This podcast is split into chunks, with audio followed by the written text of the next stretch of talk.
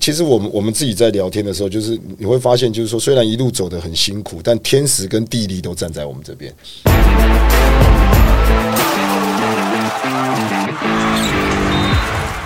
话题人物对号入座，坐哪里？球场第一排。耶嘿！好，我们在接下来的节目呢，我们会带来两集的亚运回顾啊。就我们这次亚运的男篮呢，就拿到了第四名，然后也追平历届最佳的成绩。那算是任务达成啊对，！邀请到的是中华男篮总教练桑茂森三哥哎，大家好，大家好。啊。其实这个男篮这次，我我觉得哦中华队哦，每次出去，我觉得总教练都不好当。辛苦，你当时你怎么会愿意接下这个工作？我一直到现在还想不通，因为我自己觉得哈，中华男篮总教练听起来哇，这是一个荣誉值，威风对。可是事实上哦，我之前看下来都是被骂的，很少就是说有可以全身而退。呃，没有，其实这个一开始在征询的时候，因为这几年都在国家队当助理教练，我们接到电话的时候，其实只是询问说，哎、你有没有意愿在参加这次中华队的教练团？那我当然觉得 OK 啊，就是说，不管在学习上面也好，或者是跟这些优秀教练合作上面也好，因为毕竟是赛季结束嘛，那当然就是说好啊，那就加入。只是后来在大概接到电话后两三个月以后，就接到说，诶，经过委员会的一个遴选，然后大家一直通过你当总教练，那一刻开始我就慌了，本来以为是当去当助理教练，因为听起来是这样。因为一直以来其实并没有一开始就认为谁是总教练，谁是助理教练。然后当然助理教练我们会认为自己本来就在这些年，尤其是帕克教练在的时候。帕克教练好像也是在呃大概十一月去年结束以后才确定他不会有续约新的职务，对。可是并没有真的马上对外公布，那所以所有的教练可能都还在等待，就像阿迪诺或这些呃这些规划球员一样。其实并没有人告诉我们他们到底会不会延续到哪里，所以在征询的时候，大概都是用教练团的概念去征询，感觉那个洞挖的很深哦，我 就直接一开始先把你骗入坑，就有没有要加入教练团？对对对对对对对有有没有意愿啊？因为毕竟这些年来，就是当在中华队教练团里面这样子一个一个过程一个过程，尤其像去年的亚洲杯的时候，其实呃，现在教练团已经慢慢也趋于成熟，因为毕竟合作的次数越来越多了，然后可能共同解决问题的能力也越来越相近。所以当然一开始对教练团当然是有意意愿跟兴趣啊，但总教练当然了、啊那个是所有人都说那个是一个死缺啊，没有也没有人愿意往里面跳，所以嗯我们也不认为我们会马上到那个位置去，因为毕竟那个位置要准备的工作内容那真的是很繁琐，这也让我在这一次里面真的学到了很多。大家都说你是福将，因为因为从因为三哥其实这个出道的比较晚，到了国体没多久之后拿拿冠军，中华队打四强，哇！所以接下来我看这个职位可能会跟着你好一阵子哦。没有，其实福气是来自于那一群人啊。其实我们都会在教练团里面，或者是在自己的团队里面，常讲，一直在讨论一句话，就是说，对的人聚在一起的时候，其实很多事情都很好完成，而且话语啊跟气氛，其实一直在我我自己个人认为，就是说，我们我们在参与其中的时候，一直将这些东西当做第一个药物去去做，因为毕竟中华队现在的整个在集训或者在比赛的结果或内容，很多人都会很多的疑问，所以反而我们自己在内部的人，其实都把这个氛围先要做得很好。欸我觉得这很难呢、因为就是中华队每次出去，当然就是全民关注嘛，所以对外就是外在的这些气氛跟对内就是对内里面的气氛，一定会呈现两种很不同的样貌。因为如果中华队里面的气氛就还是看着舆论啊这些等等，就平常你讲，这是中华队组队开始，一直到可能真的确定进四强之前，都没有人看好中华队，是就是那个气氛都不是普遍不是太好，因为包括今年整个篮球环境暑假也是风风雨雨嘛，所以大家对中华队也没有那么看好的情况下，队内的这个气氛你要怎么去维持它？呃，我我觉得我的个性是先从教练团开始，因为毕竟这些教练团都是我自己亲自去邀请的。哦，所以这次教练团是不是选训委员这边配的？是你觉得说需要这些人的帮忙，你对对开名单我自己去邀请的。哦那里面像呃宝儿教练，我们本来这几年就合作过，然后再就国威教练在这几年，其实虽然他没有跟着。我们大队出去比赛，但他在国内集训都合作过。富邦当然找到永仁，年轻一代的教练，上次在国家 A 级教练里面在上课的时候，诶、观察到他跟另外一个尾号秦收，他们之间，他们其实能够在富邦拿到三连霸，这两位教练一定有他的一些思维，跟他在球场上应变的能力，可能都来自于比我们更好。所以当我在邀请他们的时候，其实要感谢徐静哲，让让这些好的教练在暑假这段时间都拿来给我们用，所以。在合作上的时候，其实一开始的时候，其实我们虽然有认识，但是没有想象中这么熟。反而在我们在这个整整一百一十五天的合作过程里面，当然永仁最后没有跟，可是在这一百一十五天的合作里面，其实我们一直在磨合。我我一直自己自身也是跟这些教练团讲，就是说我们教练团自己要能够把氛围先顾好，因为我们其实这个仗是最难打的，因为其实外界也不看好我们，可能包括球员也并不是那么了解我们，因为毕竟很多年七年了没有呃本土教练出来当中华队教练，而且我也不认为我虽然挂了总教练这个头衔，需要大家好像把我放在最高点，我反而会希望说。教练团，我们就是一个头，每一个人都有每一个人可以解决问题的能力，而且来自于两个副副帮的教练团，他们本身三连霸，然后国威教练这样在 SBO 台银里面，他其实也拿过很多冠军了。冠军，那我跟宝儿当然就是比较幸运的是，我们虽然是大学教练，可这几年我们都在中华队，反而在这个呃，在这个团体里面。这些人都非常有资历跟经验，而且他们给我们的一些讯息，其实对我来讲，其实蛮意想不到。我反而是我自己学习比较多。像哪些学习到哪些？呃，就像呃，我我这样讲好了。国威教练其实，在 SBO 里面，他的区域防守是很著称的。那这个可能在我们的国体训练里面，或者在我自己的训练里面，我并没有把区域这么着重。那富邦更不用讲，富邦能够有三连霸，表示他们在解决问题的能力上面非常好。所以，我们反而这次在主训里面的时候，其实发现很多的策略都是来自于这些不同教练的思维。然后，他们在每一个策略里面，或者是每一个对手里面，或者是针对个人，哦，他们定出了很多的策略，反而都让我真的是耳目一新了。我怎么会有这么多的事情去去干扰对干扰对手在球赛上面的所有的节奏？我觉得。这个是让我在学生球队里面比较少遇见的。可是我自己也这样看呢，就我我我记得我在节目当中也讲过好几次，就是我觉得。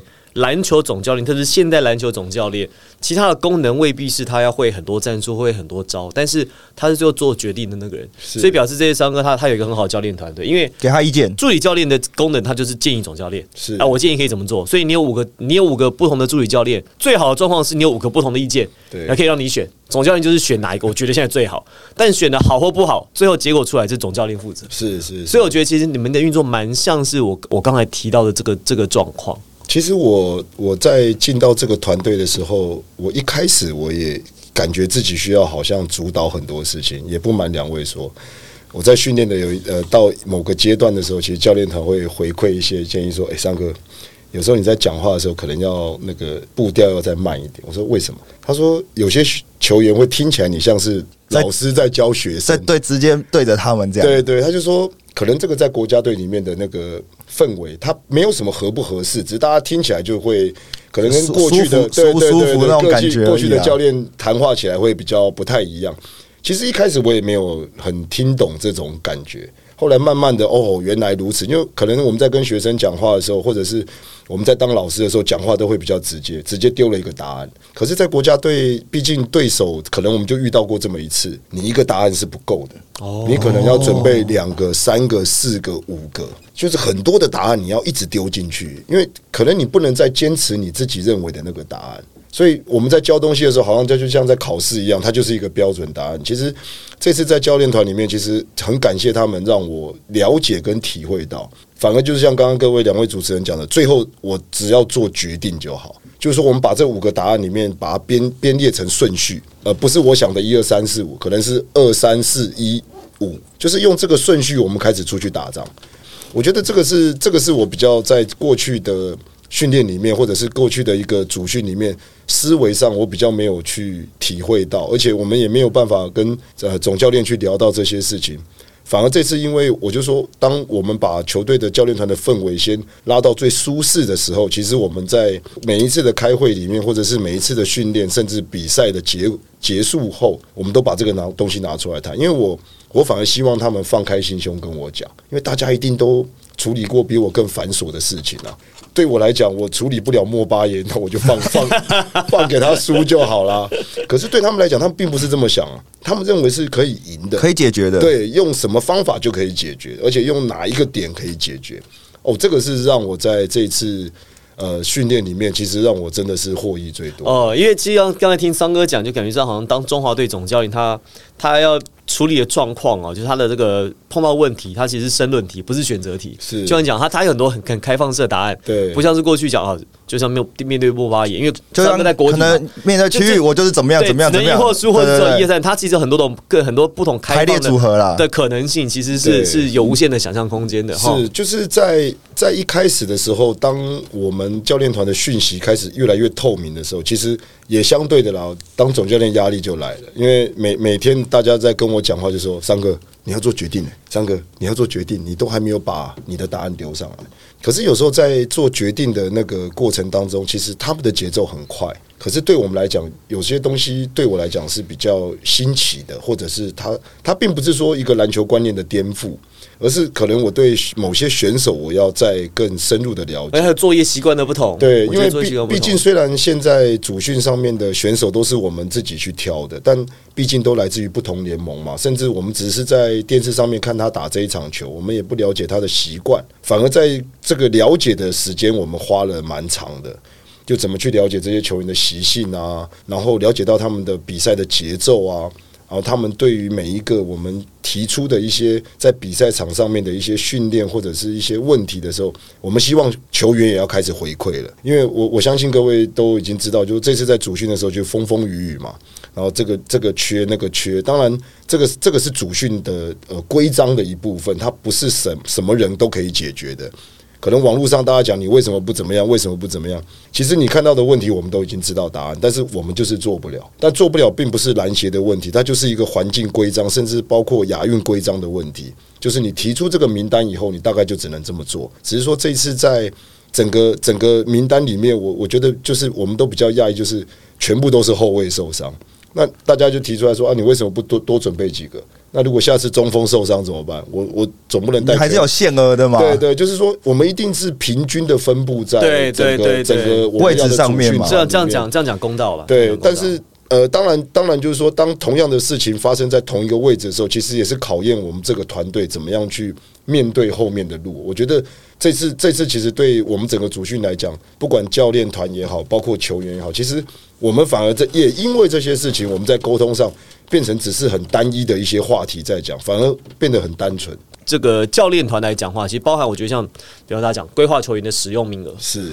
或者是这个我们这次啊都有后卫球员说啊为什么不征召林书豪？大家讲嘛，然后护照都可以打，呃输好输尾啊，但这个事情其实并不是总教练，不是教练团可以决定的。是这件事情也大家知道，这个事情不是教练团在运作的。对教练团这个大家可能不太了解，就是我们台湾主训跟篮协的运作方式。教练团他的工作和总教练，比如从桑哥啦、陈国维教练啊、宝儿教练啊、永仁啊、浩伟浩这边，他们的工作就是当篮协这些主训球员这个名单给你的时候，你从这名单里去勾勾勾勾勾这些人大概需要哪些人，那这些人他如果可以来的时候，好，我们开始做集合，就是说他其实像是厨师，不是采买。是采买其实是篮协跟选训委员，跟而且但是这个东西是在更早之前就已经决定了。对不是说你在开打前三个月才决定，就这些人可能在半年或一年前，大概就已经有一个大的名单。他可能在职业赛或者比赛在打的时候，基本上这些人差不多挑了八成所以。当时如果像比如讲林书豪没有在里面哈，他后面就不会在这个名单当中了。没错没错。所以这个他的决策过程是这样子。而且时间其实拉的蛮长对他就是要经过很多次、很多次的选训会，包括有人受伤要退出这件事情也要开会，对对对，所以这些都不是说哦，我今天受伤，我说我要退出，我就可以退出中华队。对，所以你你顶多只能说我们的作业时间。第一个拉的比较早，然后第二个呢，就是在中间应变的速度，或者是我们对于一开始初期呃初期的资讯收集没有这么完整，我觉得这个是可以检讨的部分。可是你说已经到了六七月哈，五六月份那个时候你准备要出发，而且都已经在集训对，基本。上那个时候你也不用再想，就现在有什么菜，我们就尽量把这个菜可以炒到最好。我举个例子吧，客家小炒这个菜怎么来的？客家小炒很好吃，豆干芹菜客家小炒早早早期当初事实上，我这个没有没有比喻哈这客，这个大家不要往心里去没。问题。客家人早期他们很省嘛，吃完的那些东西就不要丢掉，不要浪费，有什么炒什么，就把整个什么那个肉丝啦、豆干啊，呃，这韭菜花啦、豆干啊、那个鱿鱼丝啊，就是把那个剩的东西弄在一起，哎、就变一道菜。所以有的时候你，我也希望我有和牛啊，但我现在我如果说我我的我的菜没有这么完整的时候，我就是用现在现有的素材可以配出最好的组合。这个是我觉得这个是总教练跟教练团在每一个阶段每一个阶段工作里面，这是他们要重要 focus 着重的地方。对，其实我也必须要还原某些事情啊。刚好今天因为这个比赛结束了嘛，然后这一群球员也辛苦，包括协会也是一样。其实所有的既定的行程都不是我们自己国内在制定，都是杭州亚运的筹备会在制定的。所以什么时间要提出什么人，这个东西是他们在规定。我也不瞒两位说，现在我也我可以讲，我们六月十五号集训那一天，其实十八人名单就出来了。因为杭州亚运就规定你在六月份就要提出名单，我们连大家见面都没有见面，我们大概只能口头上的征询你的健康状况，或者是去比赛现场了解一下你的状态。大概大家都没有问题的时候，其实我们就丢第一次名单出去。哦，刚刚也提到，就是说，当开始球队发生很多的一些问题的时候，受伤啊，或者是主训上面一些问题，大家球员的一些个人的生活的问题的时候，其实我们一直在强化自己的内部，因为只要我们来，最好的人，你既然是中华队，其实你能够站在这里就是最好的人。先不管位置，尤我尤其是说打篮球，其实讲打简单一点，其实你现在去看国际篮球，已经在位置上面，它已经没有一个很很模糊了的对对对，所以大家也不要一直在去设想说哦，谁谁要来，谁控不来，对。对，其实都没有都没有意义。对我，我其实觉得这一次倒不是说啊没有控球后卫这件事情，我是觉得如果后场有一个类似像林庭谦这样的人，他未必可能是我举个例子，如果林志杰加入可不可以？当然可以啊，他不是控卫，他是控卫，他不是控卫啊，他能不能持球？他可以持球嘛？对所以如果有多一个人可以分担林庭谦在后场的压力，其实这个比赛就好打很多。其实你未必要选控卫。那我觉得大家比较执着的地方就在于说，大家可能还是就是就事论事，对球迷们可能就是见山是山，见树是树。可是现在国际篮球，你看我们讲嘛，我们看到很多啊约旦，约旦有真的控卫吗？还不是那个 RHJ 在持球，没错他后面那个后卫就变成反正变成射变射手对不对？所以他们其实位置也很现在也很模糊了啊。可以一个人要打多个位置，现在是现在篮球的趋势。对，现在已经呃，包括我们自己在因为这件事情上面，在选择战术或者是一些制定一些转攻守转换的策略上，开始都在摸索。我我们也必须承认，我们也在摸索，因为毕竟当我们没有一个完整后卫的时候，中锋抢到篮板下来，到底要传给谁？因为这些人过往的习惯就是准备跑快攻了，不管刘真也好，庭坚也好，巴西也好，他们其实在攻守转换能够攻击篮筐的能力都非常的强。可是，在过在那个灰色中间那一块三分线到三分线的中间，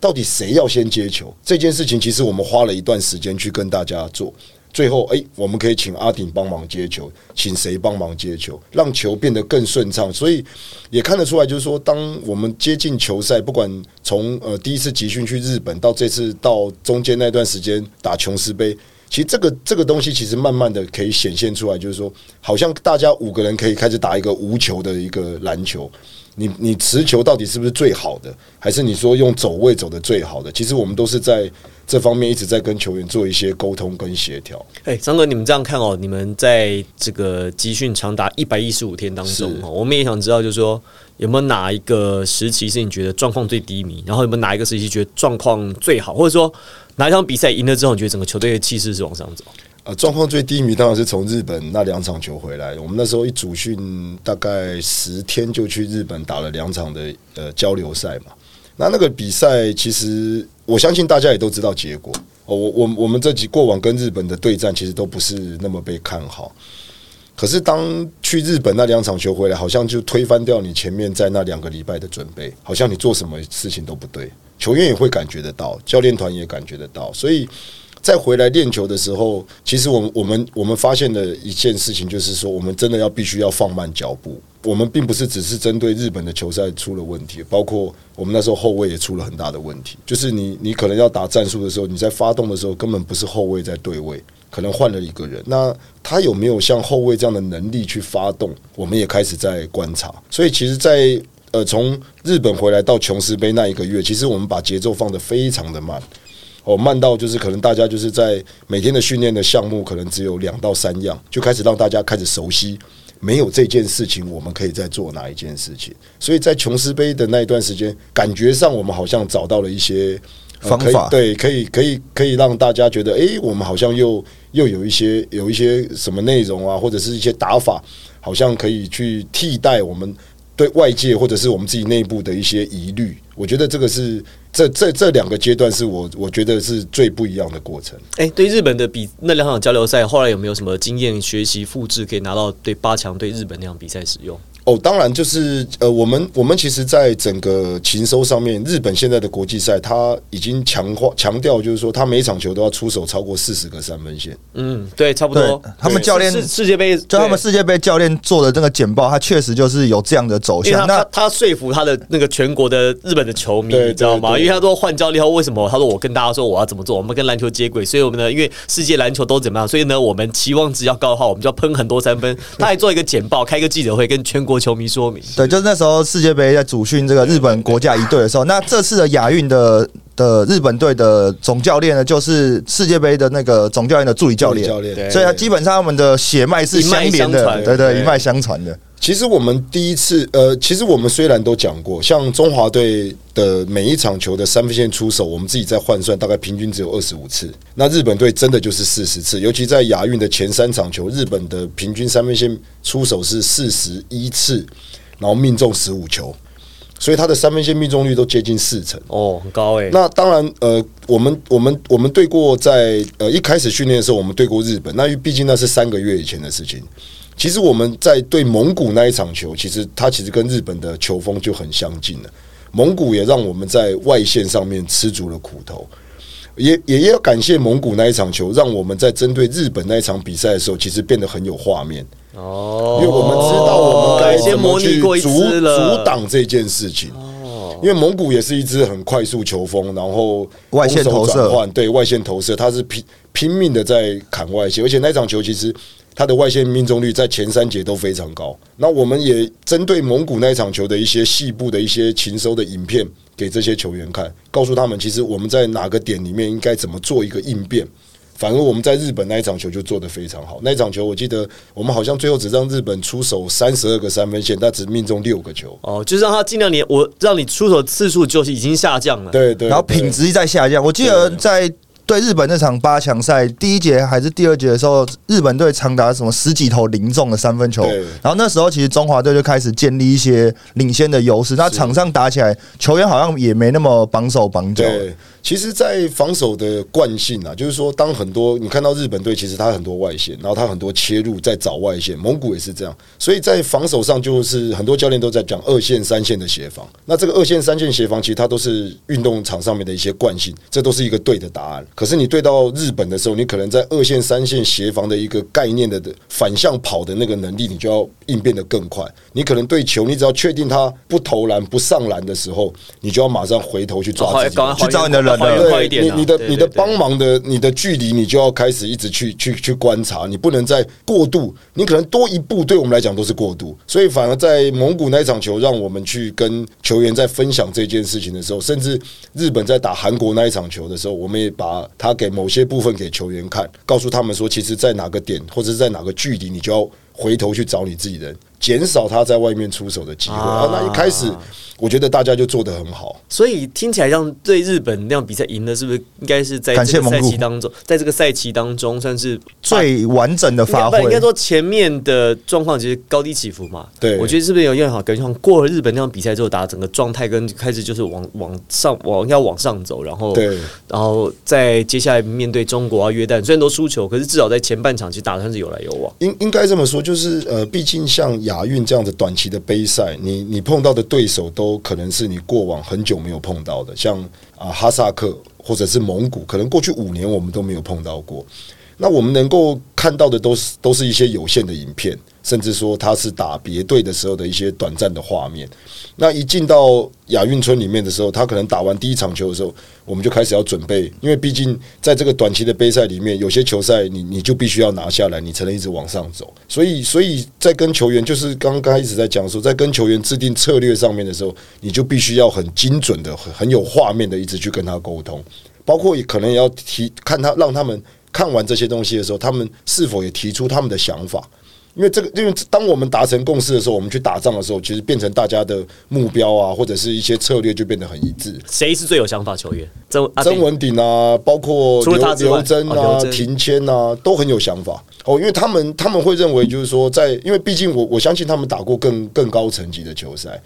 那他们的想法都是希望教练团怎么去带动，因为他们三个人毕竟是绝对的主力嘛。那怎么去带动后面上来的人？他们我们要交付他什么样的一些工作，甚至最后我们都告诉他们三个有什么话直接说都可以，因为毕竟在比赛中中大家都分秒必争嘛。你你说到底射手谁要上场，谁不要上场？其实我们最终的目的就是要把这场球拿下来。所以，因为有的时候在那种很很急迫的时刻啊，你没有太多时间去沟通的时候，其实讲最直接去去就事论事啊表达的意见直话直说是最有效率的沟通方式。因为谁讲那个时候都对，对我们来讲，因为你一定你的位置一定看到你看到的问题，你的位置一定看到你看到的问题。那你们两个人怎么把那个问题解决掉？我觉得这个是很重要的。好，那这一次除了内部的教练团队之外，有没有外部，比如说台湾其他哪些球员啊，比较资深的球员，或是有没有其他教练，就是给予这个或者其他团队，对给予这个给予你们教练团或是比较多帮助，或者你会去问这些人说，哎、我们现在碰到哪些状况，可能怎么解决比较好？有这样子的的这善心人士嘛？可以呃，有很多啊，就是我接到这个位置的时候，那这样在中华队主训的过程当中，我们跟中信打过友谊赛，跟富邦。那像李云光跟许晋哲其实都是很有经验的教练。那他跟我们打完以后，其实我也会问他说有没有什么需要去做调整的，尤其是在我们最后要出发杭州，从澳洲回来之前，我们在呃那个短暂的时间里面，我们跟富邦又打了三场，打了三哦场友谊赛。，OK，所以那三场球，他也看到我们在那三场球，其实诶、慢慢慢慢，第一场打完，第二场有在调整，第二场打完，第三场有在调整，因为他们要去打东超，所以我们在那三场球里面其实做了很多的交流。然后我也我也是很很感谢他，就是说在那个交流的过程当中，其实我也把许晋哲教练的一些在对球员的提醒，我们也是在比完赛之后就跟这些球员做说明，因为毕竟在在里面有些球员都徐云哲教练带过，嗯，因为我其实当然教练也会说啊，这个时间他可能不合适，但是我觉得。现阶段中华队其实呃本土教练在回归的时候，我觉得很重要，就是我们的本土教练其实如果能够我们大家都能够共同站稳的话，我相信未来可能本土教练会有一段时期都会来指指导中华队。嗯嗯，我觉得谁来做，我我的个性对我来讲都是一样。因为说真的，你你如果中华队教练团够坚强，气氛够好，其实以现在的中华队教练，他们在执教的能力上面，其实都不输任何人的。因为现在我们自己的整个环境的联盟赛又这么多，也有这么多外籍教练，包括这么多一些外籍球员，他们其实制造的一些在比赛场上面制造的一些呃问题，或者是制造一些困扰，这些教练其实开始能够解决很多的很多的问题。不然富邦为什么有三连霸的一个空间？所以像徐英哲总教练还有富邦的团队，他们有给你有没有什么例子一两个例子，他给你们的建议？哦，当然就是在打法上面，或者是在策应上面，我们会跟教练这边做沟通啊。因为毕竟他们也知道，就是说所有人都知道林庭谦持球要准备转包夹换，或者是对他就会制造很多困扰给庭谦。因为毕竟这个问题绝对不是只有他们看得到，我们到亚运去，别人也看得到。嗯，所以当这个问题被放大的时候，反而我们隔一天的时候，在做一些战术的调整的时候，我们就会跟庭谦讲，你可能就变成一个诱饵了。昨天的庭谦可能是一个主攻的人，可是今天他就变成一个诱饵，你要帮我把防守的带到哪里去，让我另外一些人进攻变得更让我远。边可以四打三，对对对，所以也因为这样，在战术设定上多了两三个战术可以用。所以那时候一开始林庭谦在亚运的时候，大家都觉得他好像前面打的比较挣扎一点或什么，但其实搞不好是因为整团队的战术需要，他有别的任务分配，对他需要做一些更多的事情来帮助整个团队。而且我看后来庭谦到了打八强过后，四强上半队约旦对中国，他其实在主控，他其实在控制球的比例其实变少了，对他反而有点去回到过去他当箭头的位置。对，就是更熟悉的位置对，置，因为因为其实其实我我就说，当我们在国内打这些球的时候，其实国外你我们到国际赛去，人家一看到你的问题，先封锁你这个人，可能就降低了整个球队的一个进攻的一个、一个流畅度嘛。那我就说，我们在国内打那么多球的时候，别的教练也给了我们这样的一个难题，所以我们教练团看到以后，我们就设设法怎么让庭谦在未来的持球上面开始变得更，他可能昨天大家还讲说，哇，庭谦转后卫很可惜啊，忘呃失去了他进攻的一个能力。可是当这些东西慢慢得以解套之后，你会发现，不管庭谦也好，巴西也好，包括刘真。甚至让阿顶出来多帮他接一个球，其实整个球队的流畅度就完全不一样。没错，没错，没错。特别是我觉得阿顶郑文鼎他这一次哦，其实不论是在这个防守上面啊，或者是在半场策应上面，我觉得其实好几次，包括我觉得面对是约旦吧，还是面对中国的时候，他在前场的时候就直接往前传，对，就当有点好几颗，好几颗当攻击的发起点。其实那个就有点突然间改变了中场，他还他们防守上的重心，对，就开始有一些他们有一些调整了。那我觉得那样前期中华队打的蛮好的。其实我们就。开始在呃某些球上面，就是会提醒这个时候谁应该先去拿球，因为可能在昨天都是停签，那。我我们发现停签拿球的时候，我们其实变慢的时候，开始希望阿顶他们介入这件事情，甚至其他人介入。因为你你大家都知道你是一个发动者的时候，我只要让你变慢，其实球队就变慢的东西。哎，那你们这样跟富邦在打的时候，会特别，比如说，因为我知道很多球队在约友谊赛的时候，他们会特别跟对方的教练说，某几节你给我练一个什么东西。是你们会跟富邦有这样子的沟通，比如说可能一二节就是要包夹零停钱之类的啦。有这样的设定吗？我们当然会跟呃，希望许教练就是说，呃，让我们一些在比赛中的应变要多一点啊。那我们会不会讲到这么细？但比较少。但是我们会希望他们就是说，在在比赛中，当然给教练多一点暂停哦。我们看到问题，我们就暂停，马上一直解决。因为毕竟在比赛中，可能只有正正规赛只有五个暂停。但许教练其实他是一个很有经验的教练啊，他也知道怎么样去帮我们哦。不管在呃，我们也当然有讲啊，就是说发边线底线的时候，你不要占区域啊。这样子，我们的战术就跑不出跑不出来，也练不到。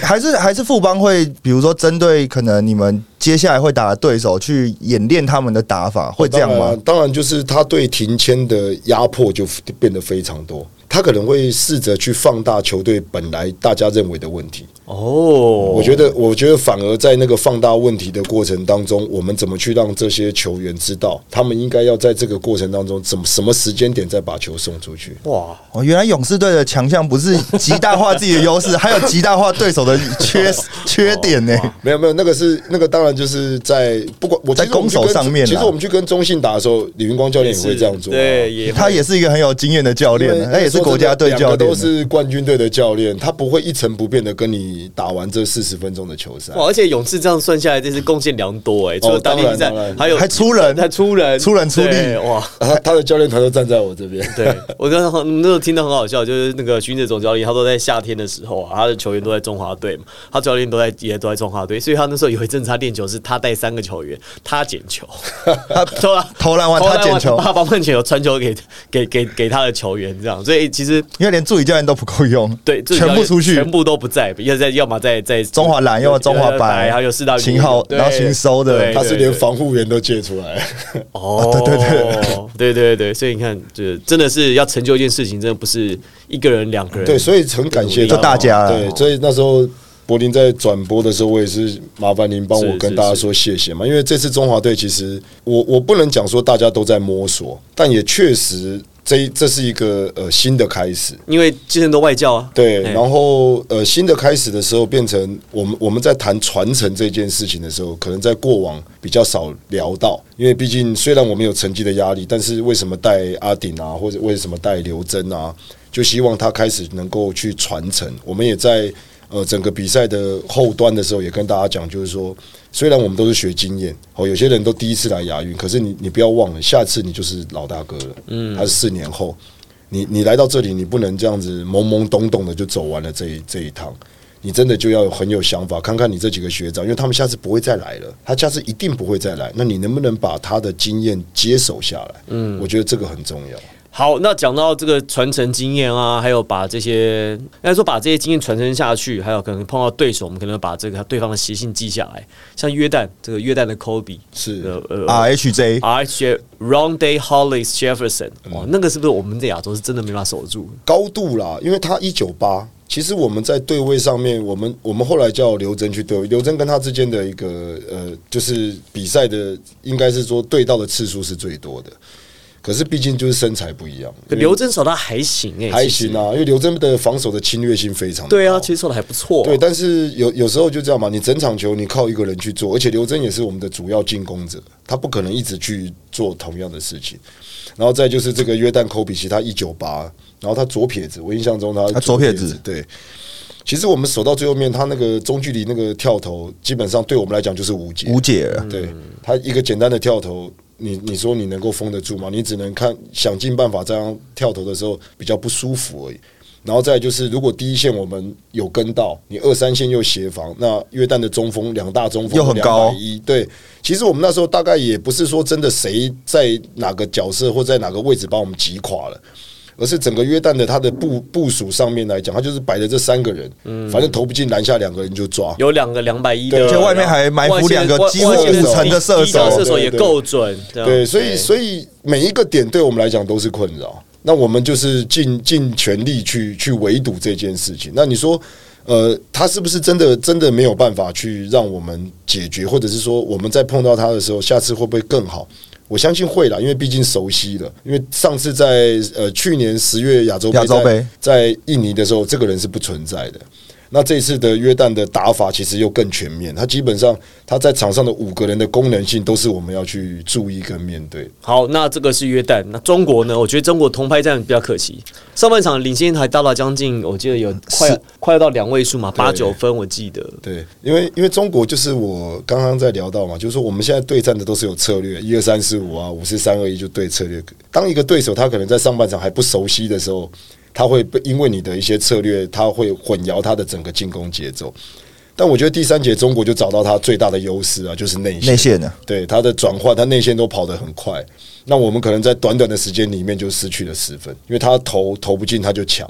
其实其实有时候我我们只能尽可能的去缩短我们跟他之间的距离。我们呃第一在在预赛第一场球的时候对到中国的时候，我们大概打了第一节的好球。那第二场球的时候，我们打了上半场两节的好球。那我相信，如果我们能够再遇到第三次，我们应该可以撑到三节。我们只能用这样的一个节奏，慢慢去拉近这个距离啊。那你说，我们我们现在说中华队到底有没有遇到什么问题？我我们只能说，就是说我们在身材上的一个优势，我们可能要再更鲜明一点。就是说，未来在选选训上面，包括一些规划杨将四号球员上嗯面，我们自己本土上面，他除了高以外，他可能的破坏力又要更大哦我们。现在比较没有这样的球员，对，就是 我们的四号可能大大家普遍认为就是攻击欲望都偏低嘛。都是做策应或是掩护为主。对对，那这个在国际赛来讲，你可能的功能就要再再多加强一点。这可能在外线上面，就像现在现在的日本一样，嗯，他基本上五个人都在投外线，他就是没有位置。他两百零六也在投外线，反而他两百零六的外线是他球队命中率最高的。嗯，那我们我们的本土球员是不是能够在未来在加强这件事情上面？就算你可能在球场上面你很单调，你教练只要需要你防守。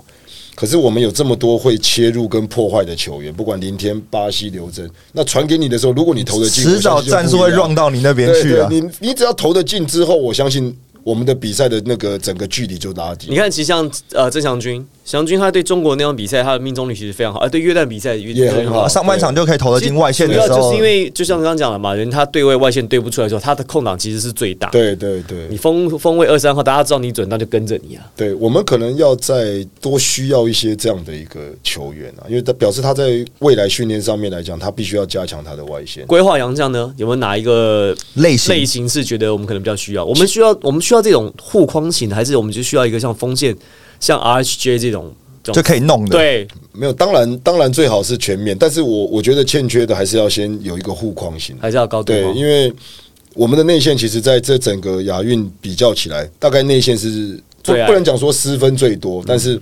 基本上呃对手的外外围能力都很强。你跟到最后面的时候，他投不出去的时候，我们内线就要很能够护框，你你要把篮板球拉下来，因为我们的攻守转换其实是强的。如果你的护框能力好，对方挑战篮筐的能力比较低的时候，其实日本那场球就可以看出来，其实日本很多球员挑战篮筐都一直在放枪。嗯，其实你可以看到阿顶啊、阿提诺啊，包括祥军，他们其实护框那时候就护得非常好。虽然大家都两百多，可是你当你的身体上去的时候，你只要上篮或者是投篮没有那么舒服的时候，其实你篮板球下来就变成我们的优势。嗯，我觉得一开始我们我我自己认为啦，我们需要一个好的护框的中锋。我其实觉得约旦那场比赛后面有点是输给那个波汉能跟那个 d e w a r i 就对是两个高的，他们就这个抢不进那个抢，然后阿提诺一个也不可能守两个。对，而且重点是波汉能在那个擒收的时候，大家都觉得他不会投外线，他就硬投两个给你看。的。就投了两颗给你看之后，你也不知道到底要不要上去，就是球员也会有点开始觉得说，我现在上去也不对，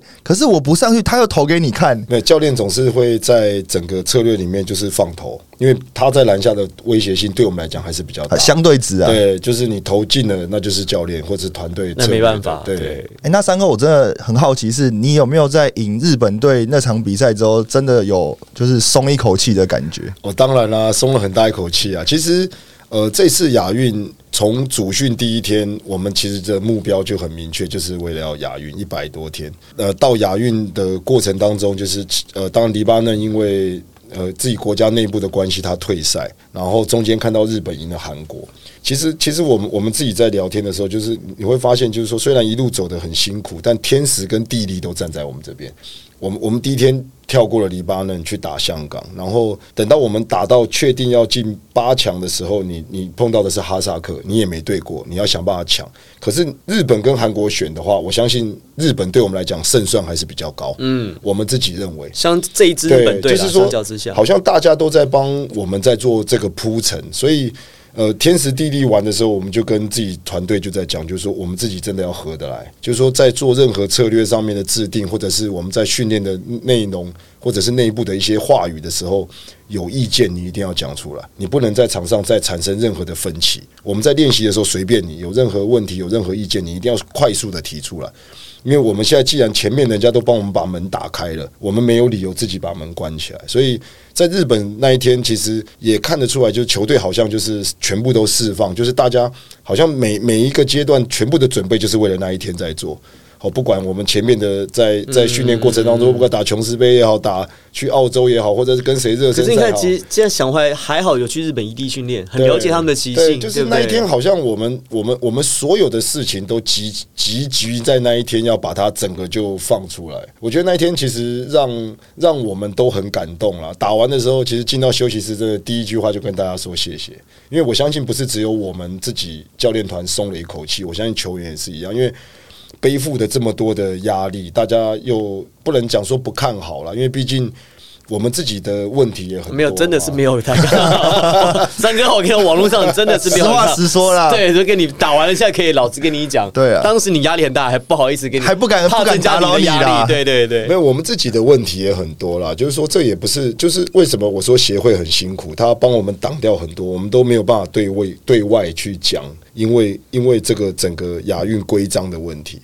那我们也知道我们自己的，但我们不能讲的原因是因为刚刚有聊到嘛，当我们讲了，球员怎么看这个教练团？嗯，教练团，我们教练团其实是很团结，让球员知道说，其实谁来都一样，就去打吧。确实做了很多的牺三哥，我跟。你说，我自己的观察是这样哈。我们最后这个结尾，我的观察是这样，就是呢，因为啊，现在篮球这几年关注度现在开始比较高，是哦，大家就很在意。因为早期其实中华队出去，我不是说关注度不高，但相较之下，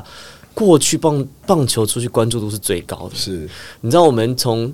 二零零就王建民时代到前几年这十十年十五年当中，我们折损了多少中华队的总教练？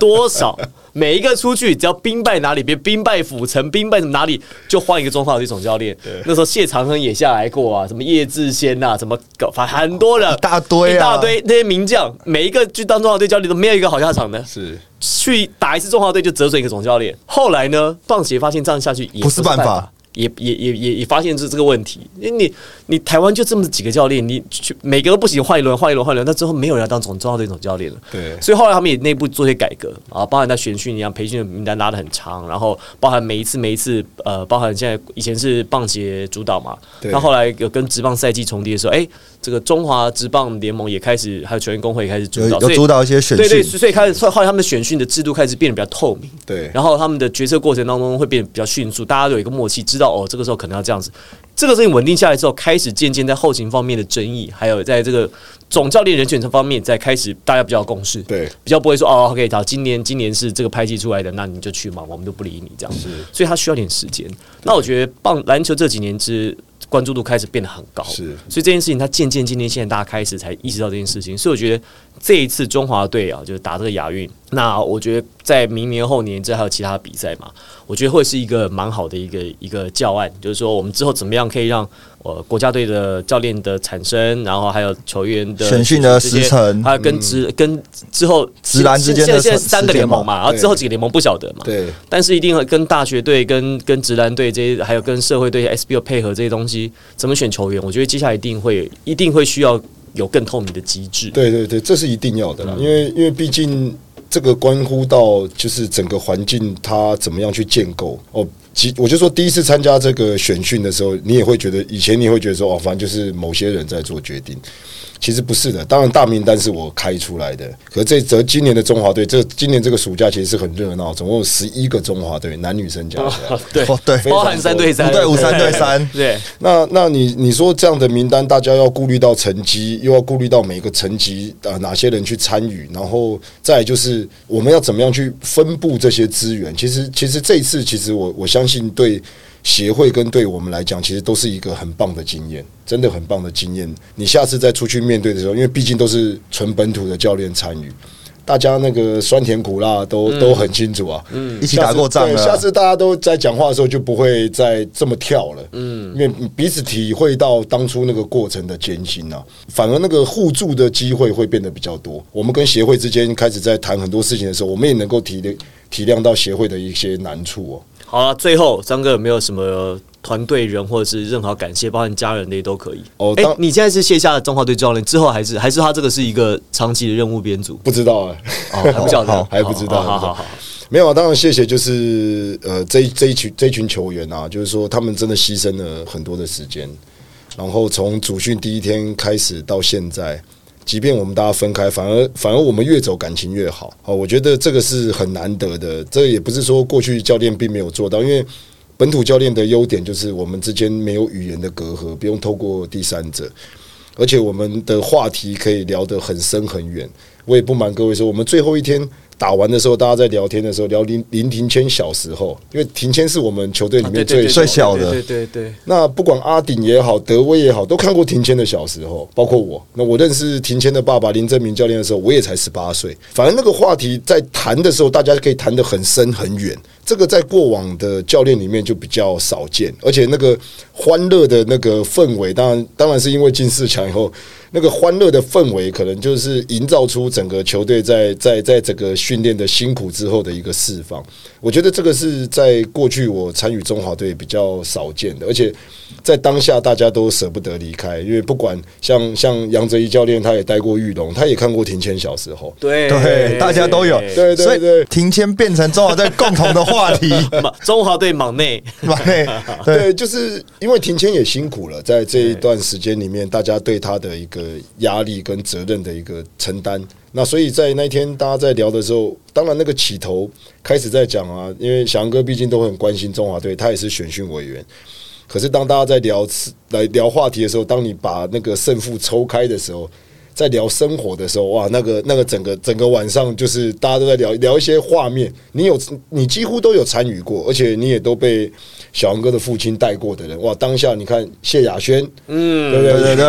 人人的。吴永胜对。也被带过，就大家在那边聊天的时候，会觉得哇哦，原原来庭谦有这么小的时候，那当然庭谦就是要去承担那个时候大家把他当成一酸言酸对那个大家开玩笑的对开玩笑的样子，他因为他出道的又很早，对。然后他爸爸又所以基本基本上他不是他小就很多这些朋友像都看着他长大的对啊。像，像像像像德威，或像像是对。永生就像郑文国中就跟他一起一起长大的啊。就是阿那鼎在玉龙的时候，那个时候林庭谦应该才几三才小学生吧，甚至更小。对啊，可能都在那个玉龙球场那边旁边玩球的那一种哎、那阿鼎也也也讲了很多庭谦小时候的一些一些一些故事啊，让大家在笑，因为因为毕竟只有只有参与过的人才有这样的一个话题，这这个就是呃，我我也不能讲说教外教外教有什么不好，但是你纯本土教练的时候，你在某个氛围里面的那个那个那个嬉闹，那个是别人比较感受不到的。嗯嗯嗯，这这个当然啦，呃，本土有本土教练的好，外籍教练外教的好，所以对对。大家也在尝试说，像现在外世界各国，这当中国他们找外教嘛，日本找外教，但也有一些国家他们是